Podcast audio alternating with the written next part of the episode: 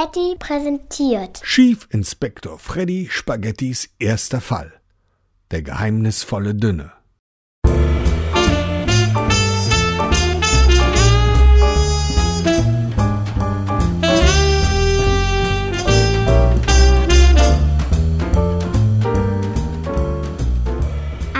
Tages beschloss Freddy Spaghetti, ein berühmter Detektiv zu werden. Freddy war eigentlich eine stinknormale Spaghetti-Nudel. Und eigentlich müsste sich Freddy da befinden, wo Spaghettis hingehören. In einem Bauch. In einem Magen. Und zwar im Magen einer gewissen Mathilda. Oder in dem Magen von Mathildas Opa. Mathilda ist fünf Jahre alt und isst für ihr Leben gern Spaghetti. Besonders dann, wenn sie zu Besuch bei ihrem Opa ist. Dann gibt es nämlich zur Begrüßung immer eine riesige Portion Spaghetti. Und Mathildas Opa ist der genialste Spaghetti-Koch der Welt, findet Mathilda.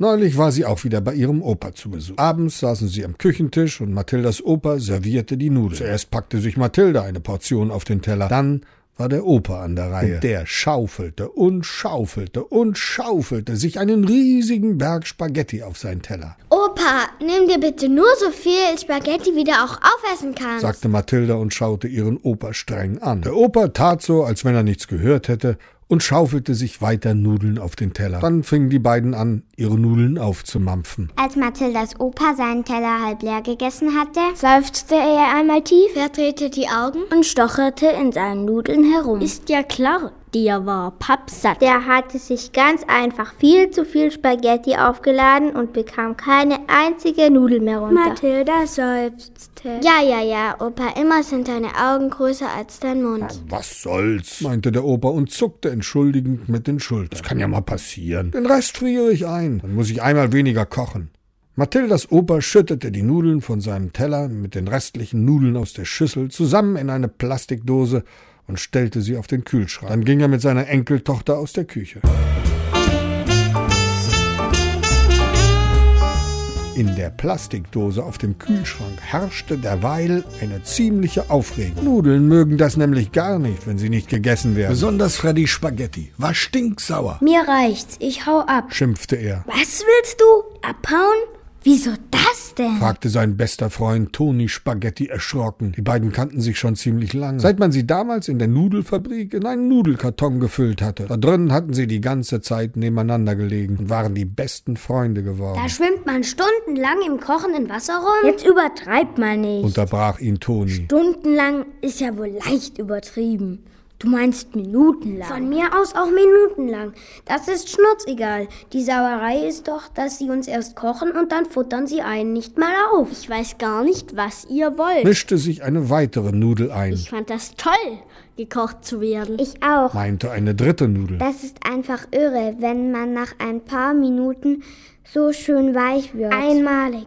Und wenn ein dann das sprudelnde Wasser hin und her wirbelt. Und was haben wir davon? Einfrieren will er uns. Nee, Leute, darauf habe ich keinen Bock. Und damit krabbelte Freddy über den Rand der Plastikdose und schlängelte sich über die Arbeitsplatte vom Kühlschrank. Warte doch mal. Was hast du denn jetzt vor? fragte Toni. Ich mache das, was ich schon immer mal machen wollte. Freddy hatte nämlich immer schon davon geträumt, ein berühmter Detektiv zu werden. Wie oft hatte er sich mit seinem Freund Toni darüber unterhalten? Immer wieder hatten sie von den furchtbaren Verbrechen gehört, denen unzählige Nudeln zum Opfer gefallen waren. Von Spaghetti-Nudeln, die vor dem Kochen durchgebrochen worden waren, oder von solchen, die von gemeingefährlichen Eltern nach dem Kochen auf den Tellern der Kinder mit einem Messer klein geschnitten wurden, angeblich damit sie die Kinder besser essen konnten. Von Nudeln, die man so lange gekocht hatte, bis sie ungenießbar waren, die dann als klebrige Pampe in Mülleimer landeten. Von Nudeln, die in riesigen Pfützen von billigem Ketchup ertrinken mussten. Oder von solchen, die man in ekligen Plastikbeuteln in Gefriertruhen eingesperrt und vergessen hatte. All diese furchtbaren Verbrechen mussten aufgeklärt und die Täter bestraft werden. Freddy Spaghetti überlegte. Er betrachtete sich in einem Spiegel und versuchte, sich wie ein Detektiv hinzustellen. Brust raus, steinerner Blick und stahlharte Wangenmuskeln. Nicht schlecht, Sagte er sich. aber so sieht trotzdem gleich jeder, dass ich eine Nudel bin. Ich brauche Klamotten. Da fiel sein Blick auf Mathildas Reisetasche. In der Reisetasche waren Mathildas Klamotten. Ihre Puppe Kugelmuckel, und eine ganze Reihe Puppenklamotten. die Mathildas Mutter für Kugelmuckel genäht und gebastelt hatte. Freddy schlängelte sich in die Reisetasche, fand einen Trenchcoatmantel, einen Hut und eine kleine Sonnenbrille. Alles passte ihm wie angegossen. Ohne zu zögern machte sich Freddy Spaghetti auf, sein erstes Verbrechen aufzuklären.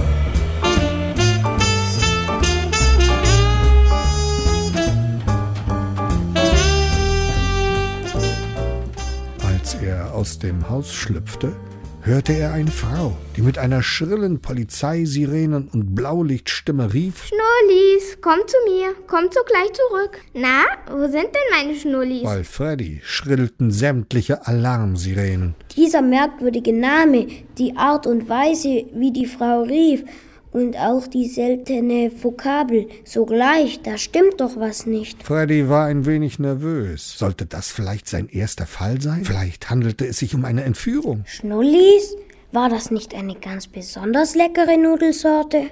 Vielleicht hatte sich die Frau gerade einen Topf Schnullinudeln gekocht und als sie sie essen wollte, waren sie verschwunden. Freddy schlich sich vorsichtig in die Richtung, aus der die Rufe der Frau herübergeklungen waren. Schon bald sah er die Frau. Sie stand auf dem Fußweg und schaute aufgeregt in alle Himmelsrichtungen. Da hörte er hinter sich ein heiseres Gebell. Freddy drehte sich um und sah zwei fette, zimtfarbene Pudelhunde heranrennen. Die Viecher rannten an ihm vorbei und hüpften in die Arme der dicken Frau. Da seid ihr ja, meine lieben kleinen Schnullis. Ihr sollt doch nicht immer so weit weglaufen. Freddy zuckte mit den Schultern und dachte, was soll's? Besser ein falscher Alarm als andersrum. Oder so. Schließlich ist noch kein Meister vom Himmel gefallen. Chief Inspector Freddy schob die Hände in die Manteltaschen und ging weiter.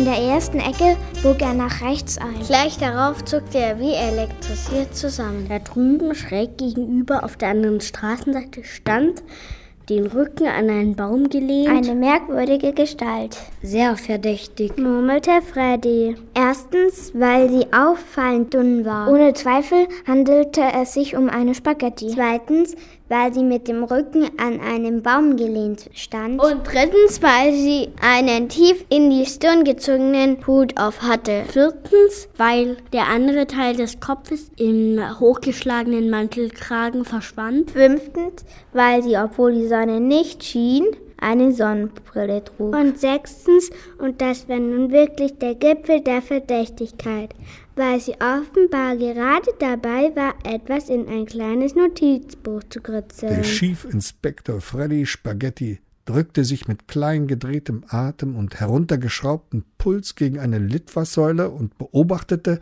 wie die verdächtige Gestalt sich von dem Baum löste. Mit schlurfigen Schritten schlich sie den Bürgersteig entlang. Geschmeidig drückte sich Chief Inspector Freddy Spaghetti von der Litfaßsäule ab und folgte, ein wenig geduckt, der Gestalt.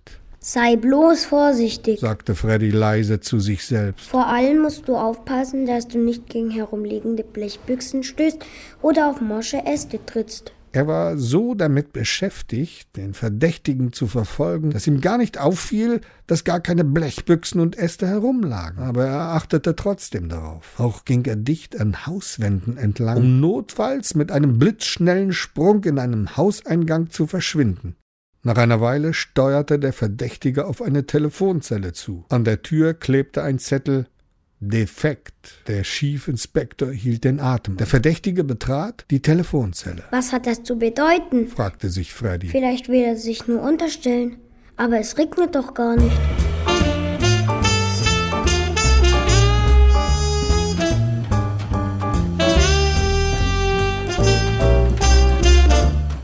Schon wenige Augenblicke später hatte sich Freddy hinter die Rückseite der Zelle geschlichen und legte sein Ohr an die Wand, um zu lauschen. Der Typ in der Zelle wählte eine Nummer. Oh nein, der will sich nicht bloß unterstellen. Der nicht. Gleich darauf sprach der Kerl in die Sprechmuschel. Hab ich's mir doch gedacht, von wegen Defekt. Alles nur Tarnung. Dachte sich Freddy und versuchte zu verstehen, was der Typ in der Zelle sagte. Der sprach mit einer leisen, unterdrückten Stimme. Ja, ist eingetroffen. Sicher. 20 Kilo reichen. Nein, notfalls mit Löffel. Abtransport unbedingt sichern. Ja, Stufe Rot. Ja, rot wie Ketchup. Signore Pomodori wünscht. Müssen wir abwarten. Ende. Der Kerl hängte den Hörer ein und glitt aus der Zelle die angeblich defekt war. Gerade als Freddy einen kurzen Blick um die Ecke war, sah er, wie der andere etwas Schwarzes, Metallisches in die Manteltasche schob, ehe er verdächtig gekrümmt davonging. Für einen Moment stand Freddy ratlos da und wusste nicht, was er machen sollte. Stufe Rot? Rot wie Ketchup? Was hat das zu bedeuten?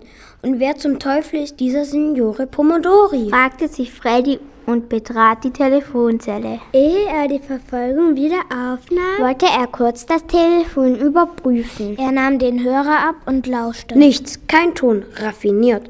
Offensichtlich hat der Dünne irgendwelche technischen Tricks angewendet, damit er trotzdem telefonieren konnte. Komponierte Freddy und hängte den Hörer wieder ein. Dann trat er aus der Zelle und blickte sich um. Der Dünne war wie vom Erdboden verschwunden. Freddy wurde nervös. Der Dünne war offensichtlich außerordentlich raffiniert. Freddy hastete los. Er hielt sich weiter im Schutz der Hauswände. Gerade als er wieder einmal an einer Haustür vorbeikam, ging diese auf und Freddy prallte mit einer mordsmäßig dicken, übergroßen geriffelten Rigatoni-Nudel zusammen. Die Rigatoni purzelte zu Boden und keifte. Können Sie denn nicht aufpassen, Sie ungehobelter Patron, Sie! Dann richtete sie sich auf und meinte überrascht. Freddy? Bist du das? Jetzt erkannte Freddy, wer ihm da gegenüberstand. Glitchy? Du? Das ist ja eine Überraschung. Die beiden kannten sich noch aus der Nudelfabrik. Da waren eines Tages die Verpackungsautomaten durchgedreht und hatten Spaghetti-Nudeln in Rigatoni-Kartons verpackt und umgekehrt. Glitchy und Freddy waren zusammen in einer Spaghetti-Verpackung gelandet, die dann auch noch hinter die Verpackungsmaschine gerutscht war. Tagelang hatten die beiden da rumgelegen, bevor man sie gefunden. Freddy dachte nur mit Grauen daran zurück. Denn die dicke Rigatoni hatte die ganze Zeit, die sie mit Freddy in der Schachtel gesessen hatte, gekeift und gejammert und geheult und war Freddy gehörig auf die Nerven gegangen. Wo kommst du denn her? Wie siehst du überhaupt aus? Das ist streng geheim. Ich bin da einem gefährlichen. Geheim? Sag bloß, arbeitest du etwa für den Geheimdienst? Bist du ein Agent? Psst, so ähnlich. Aber darüber darf ich nicht reden. Sag mir lieber, ob du einen dünnen Kerl im Mantel mit Hut und Sonnenbrille gesehen hast. Und ob? Tatsächlich? Wenn ich's dir sage. Und wo? Na, wo wohl?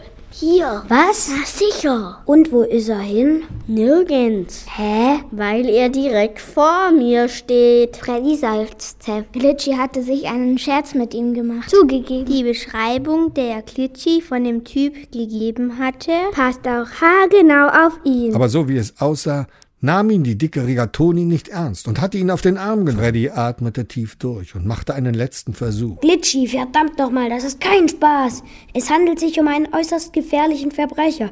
Hast du ihn gesehen oder nicht? Ja, reg dich nicht so auf. Gerade eben, als ich die Treppe runterkam. Der kam mir einer entgegen, der sah fast genauso aus wie du. Freddy bedankte sich bei Glitchy und betrat das Haus.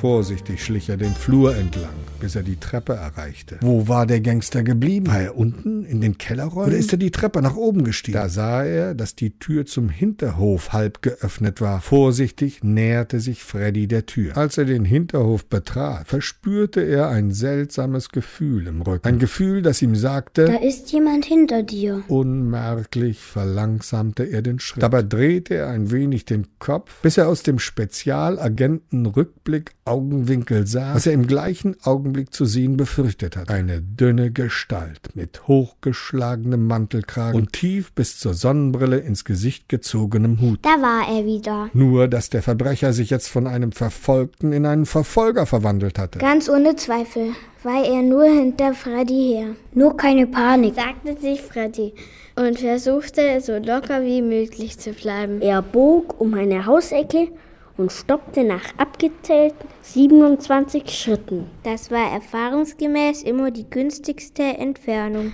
Nun zählte er ein zweites Mal bis 27. Dann drehte er sich vorsichtig um, aber es war nichts zu sehen. Freddy konnte ein leichtes Kribbeln in der Magengegend nicht unterdrücken. Dann atmete er einmal tief durch und ging weiter. Nochmal 27 Schritte. Nach dem 27. Schritt huschte er hinter einen Mauervorsprung und lunzte vorsichtig zurück. Da war er hinter ihm, der Dünne. Der bückte sich gerade und es sah so aus, als wenn er seinen Schuh zubinden würde. Was für ein billiger Trick, dachte Freddy. Tut so, als wenn er sich den Schuh zubindet. Dabei hat er gar keine Schuhe an. Freddy zog den Kopf zurück und überlegte. Ich muss ihn irgendwie abschütteln, aber wie? Er hörte, wie der Dünne langsam näher kam. Da sah Freddy, etwa zwei Meter entfernt, eine kleine Kellerluke. Fast lautlos huschte er hin und versuchte sie zu öffnen. Freddy hatte Glück. Die Luke ließ sich aufklappen. So schnell es ging, hüpfte Freddy eine kleine Treppe hinunter und verschloss die Luke über seinen Kopf.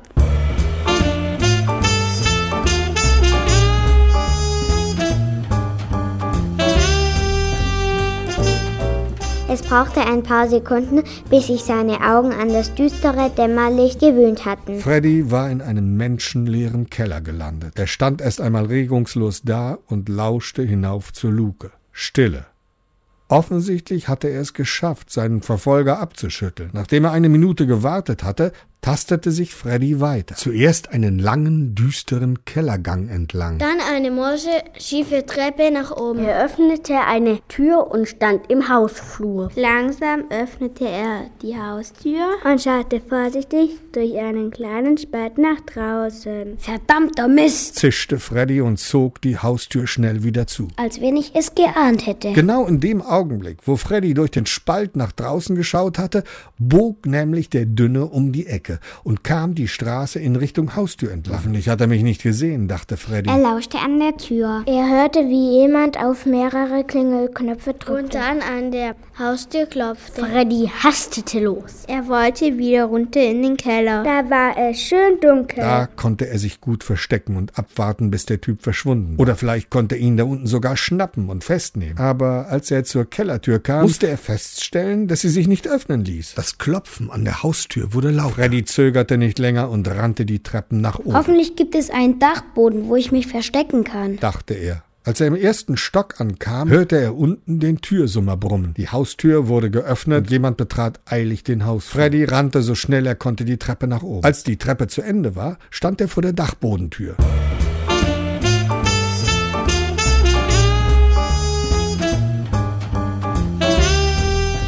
Zum Glück war die Tür nicht abgeschlossen. Freddy öffnete die Tür und betrat den Dachboden. Er sah sie sofort. Mitten auf dem Dachboden stand eine Bucatini-Nudel auf einer Leiter und versuchte nervös eine Antenne an einem Dachbalken zu befestigen. Die Bucatini-Nudel hatte eine etwas zu große Hose an, die ihr dauernd vom Hintern zu rutschen drohte, was die Nudel natürlich noch nervöser machte, denn sie musste die Hose immer wieder hochziehen, was sie aber eigentlich nicht wollte, weil sie ja eigentlich dabei war, die merkwürdige Antenne am Dachgebälk anzubringen. Als die Bucatini Freddy sah, stampfte sie mit dem Fuß auf und fluchte. Verdammt nochmal, jetzt klotz nicht so romantisch wie eine verliebte Eiernudel. Hilf mir lieber mal. Freddy war verwirrt. Ich? Na sicher. Oder siehst du hier noch jemand außer uns beiden? Freddy blickte sich um und wollte der nervösen Nudel auf der Leiter erklären, der leider keine Zeit hatte. Weil er von einem gemeingefährlichen dünnen Verbrecher verfolgt wurde, der im Treppenhaus auf ihn lauerte. Aber bevor er dazu kam, polterte die Bucatini-Nudel ihn an. Na los, nun mach schon. Los, komm auf die Leiter.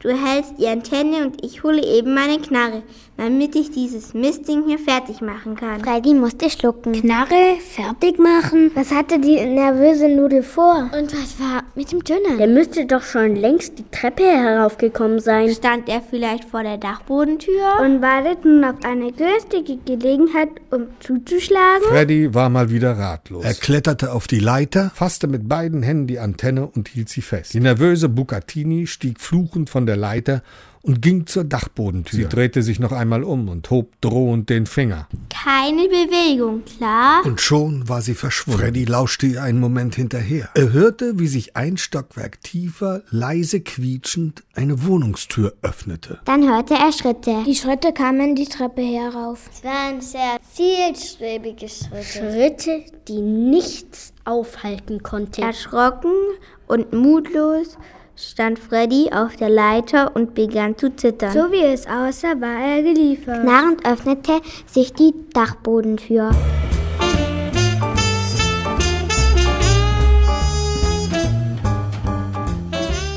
Da stand der Dünne. Seine rechte Hand hatte er in die Manteltasche gesteckt. Die Tasche beulte sich spitz in Richtung Freddy aus. Freddy musste schlucken und starrte wie gebannt auf die Ausbeulung der Manteltasche. Eine Pistole! Und sie ist direkt auf mich gerichtet. Freddy war sich sicher, das sein letztes Stündlein geschlagen hatte. Und dieses Gefühl übertraf seine fürchterlichsten Erwartungen. Der Dünne kam langsam näher. Als er nur noch ein paar Meter entfernt war, blieb er stehen, zog seine rechte Hand aus der Tasche und richtete den Lauf einer kleinen, schwarzen, glänzenden Pistole auf Freddys Kopf. Dann drückte der Dünne ab. Ein feiner, dünner Wasserstrahl schoss aus dem Lauf und traf Freddy direkt auf die Nase. Freddy hatte sich so erschrocken, dass er beinahe von der Leiter gefallen wäre. Der Dünne begann zu lachen. Dabei nahm er die Sonnenbrille ab und schob den Hut zurück. Und da erkannte Freddy, wer der Dünne war. Sein Freund Toni. Du? Mann, Toni, hast du sie noch alle? Was soll der Scheiß? Toni lachte weiter schallend und hielt sich den Bauch. Wieso Scheiß? Das war doch stark, oder nicht? Wie in einem richtigen Krimi. Voll die Action, voll die Spannung. Echt, wir sollten mal einen Film drehen. Danke, mir reicht's fürs Erste. Was machst du da überhaupt auf der Leiter? Keine Ahnung. Da war so ein Typ, der hat mich vollgequatscht von wegen Knarre und Wehen fertig machen und ich so. Ich verstehe kein Wort. Los, komm da runter. Ich kenne eine nette Pizzeria ganz in der Nähe. Da gehen wir erstmal einen Espresso trinken. Okay. Ja, und die Antenne? Ich kann doch nicht einfach. Vergiss die Antenne. Los, jetzt komm. Freddy zuckte mit den Schultern und ließ die Antenne los. Sie krachte scheppernd auf den Boden. Dann stieg er von der Leiter und verließ mit Toni den Dachboden. Als sie unten an der Haustür waren, hörten sie von oben von dem Dachboden eine wütende Stimme. Das gibt's ja wohl nicht. Dieser verdammte Mistkerl haut der einfach ab. Na warte, wenn ich den erwische, der kann was erleben. Freddy und Toni sahen zu, dass sie wegkam. Kurz darauf betraten sie die kleine Pizzeria und setzten sich an einen Tisch. Allein Detektiv spielen ist doch ätzend. Hab ich gedacht. Und deswegen bin ich der hinterher. Erklärte Toni seinem Freund. Und das mit der Telefonzelle? Mit wem hast du da telefoniert? Gibt es diesen Signore Pomodori in echt? Wollte Freddy wissen. Toni musste lachen. Quatsch. Ich hab nur so getan. War alles nur Theater. Wie soll man in einer kaputten Telefonzelle denn telefonieren? Natürlich hatten die beiden Freunde noch eine ganze Menge zu bequatschen. Und dabei waren die beiden so ins Gespräch vertieft, dass sie gar nicht mitgekriegt haben, dass irgendwann ein Ober an den Tisch kam. Der nahm die beiden Spaghettis, schaute sie prüfend von oben bis unten an, nickte einmal kurz und trug sie in die Küche. Und dort warf er sie in einen großen Topf mit heißem Wasser, in dem noch eine ganze Reihe von anderen Spaghetti-Nudeln schwammen.